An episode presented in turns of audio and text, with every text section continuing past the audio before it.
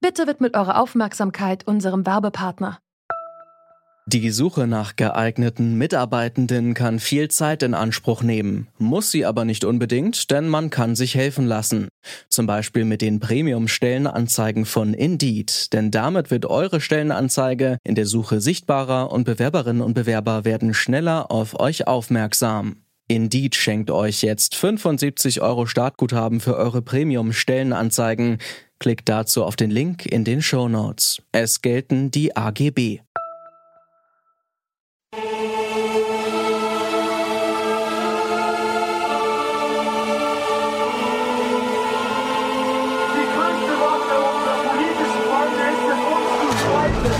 Und an dieser Stelle breche ich den Song mal lieber ab und erspare euch den Rest. Besungen wird hier nämlich der vermeintlich patriotische Widerstand, inklusive Wir sind das Volkrufe im Refrain.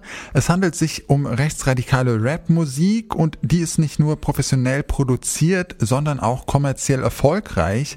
Wir fragen uns, wie mobilisieren Rechtsradikale heutzutage mit Musik und was kann man dagegen tun? Es ist der 15. Juli 2020. Mein Name ist Janik Köhler. Hi.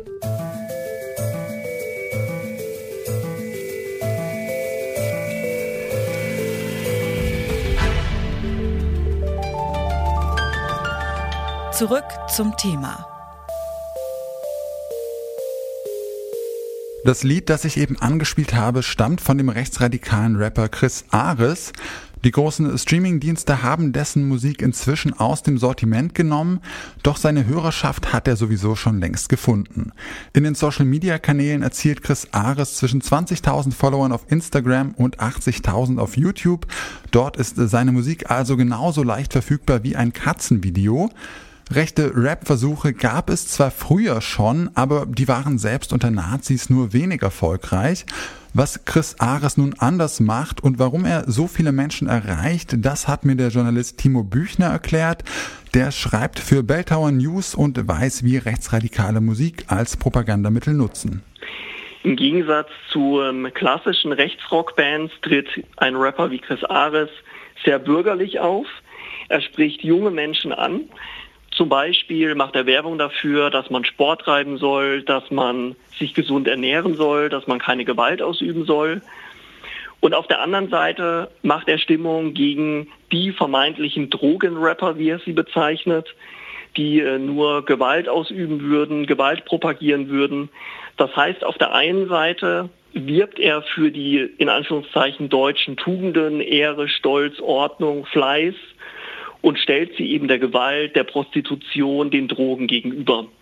Und genau das macht eben es so attraktiv für junge Leute, dass sie die Musik des Rappers hören. Ein zweiter Punkt, der auch noch wichtig ist, im Gegensatz zu klassischen Rechtsrockbands distanziert sich Chris Ares von dem Nationalsozialismus und er spricht stattdessen von Kultur, von Identität, er spricht über die sogenannte Islamisierung, vom sogenannten großen Austausch. Und das sind alles Diskurse, die wir schon seit Jahren in der sogenannten Mitte der Gesellschaft vorfinden, die sich dort ausbreiten. Und insofern ist er hochgradig anschlussfähig daran. Rechtsradikale Inhalte werden also in weniger radikal klingende Worte verpackt. Der Sound der Stücke unterscheidet sich allerdings kaum von herkömmlichem Hip-Hop und genau darin liegt die Gefahr.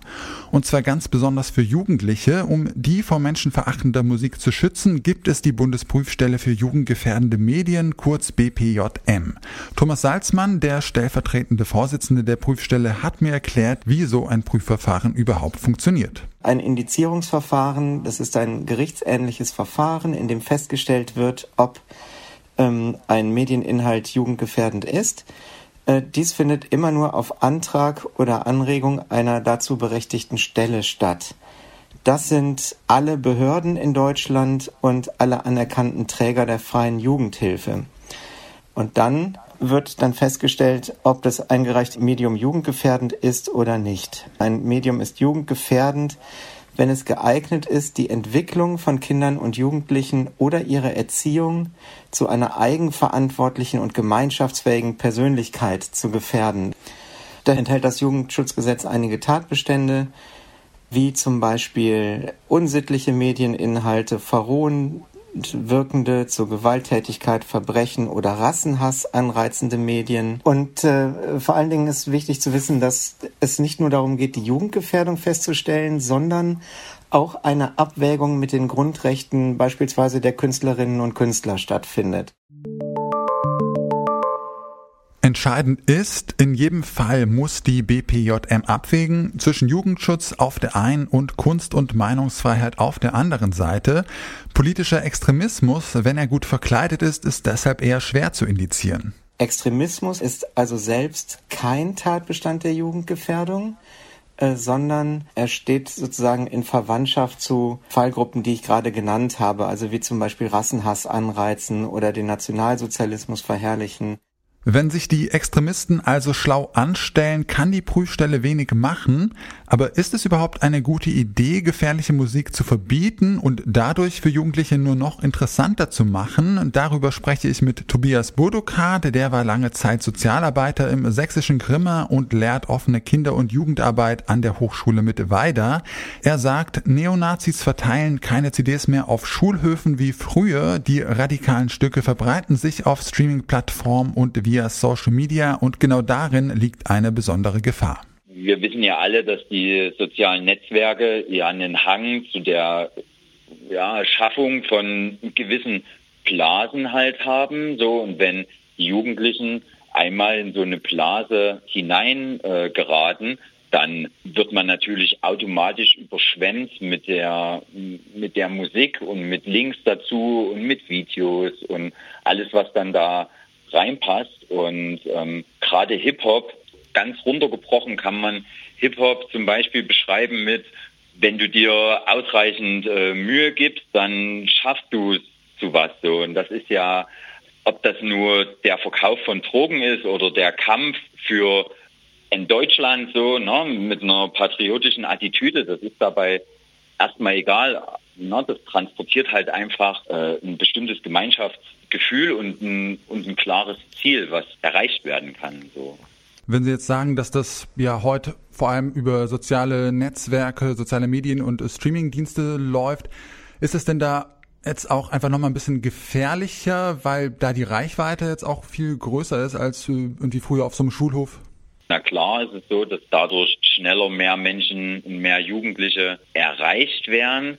Die Frage ist, wie, wie wird da, da gegengesteuert. Ne? Also man müsste da rein theoretisch viel intensiver gegenarbeiten und auch aufklären. Ne? Und das müsste halt viel breiter und in der gleichen Geschwindigkeit passieren. Dann wären natürlich weniger junge Menschen anfällig. Das passiert halt leider nicht. Und das macht es dann, wenn man das jetzt auf das Wort gefährlich bringen äh, möchte, macht es das halt gefährlicher, weil, sagen wir, ich vergleiche das jetzt mit den 90ern, ne? da ist die Aufklärungsarbeit ungefähr mit der Verbreitungsgeschwindigkeit mitgekommen so. Ne? Also da konnte das bis zu einem gewissen Grad abgefedert ähm, werden. Das sehe ich heute so nicht unbedingt. Was können denn jetzt Außenstehende wie Lehrer, SozialarbeiterInnen oder Erziehungsberechtigte da tun, ähm, ja, um dem entgegenzuwirken, dass sich Kinder und Jugendliche da nicht so äh, von beeinflussen lassen? Effektivste ist bei solchen Sachen, dass man ja mit, mit den jungen Menschen halt tatsächlich über die über die Inhalte der der Texte auch spricht. So, ne? Verteufeln ist da, denke ich, die falsche Herangehensweise, weil das macht es ja auch gerade attraktiv. Ne? Das kennen wir ja selber, das was mehr oder weniger, nennen wir es jetzt mal, verboten ist. Ne? Das ist ja gerade für, für Jugendliche, ähm, ist das ja attraktiv. Rein theoretisch müsste äh, müssten Eltern, Lehrer, Lehrerinnen, äh, Sozialarbeiter, Sozialarbeiterinnen da fit gemacht werden, um sich dem anzunehmen. Aber das ist, dauert natürlich lang. Damit fängt man aktuelle Debatten halt nur schwer auf.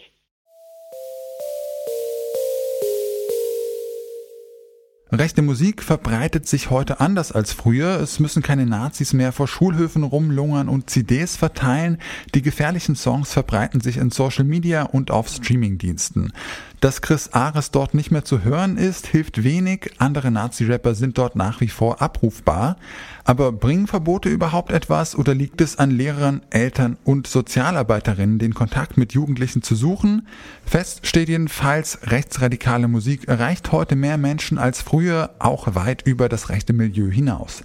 Das war's für heute von uns. An dieser Folge haben mitgearbeitet Leonie Asendorf, Margarita Bulimov, Julika Kott und Andreas Popella. Verantwortlich als Chef vom Dienst war Dominik Lenze. Und wenn ihr ein Thema habt, über das wir hier unbedingt mal sprechen sollten, dann schreibt uns gerne eine Mail an kontakt.detektor.fm. Wir freuen uns auf eure Ideen. Mein Name ist Janik Köhler. Macht's gut und bis zum nächsten Mal. Zurück zum Thema vom Podcast Radio Detektor FM.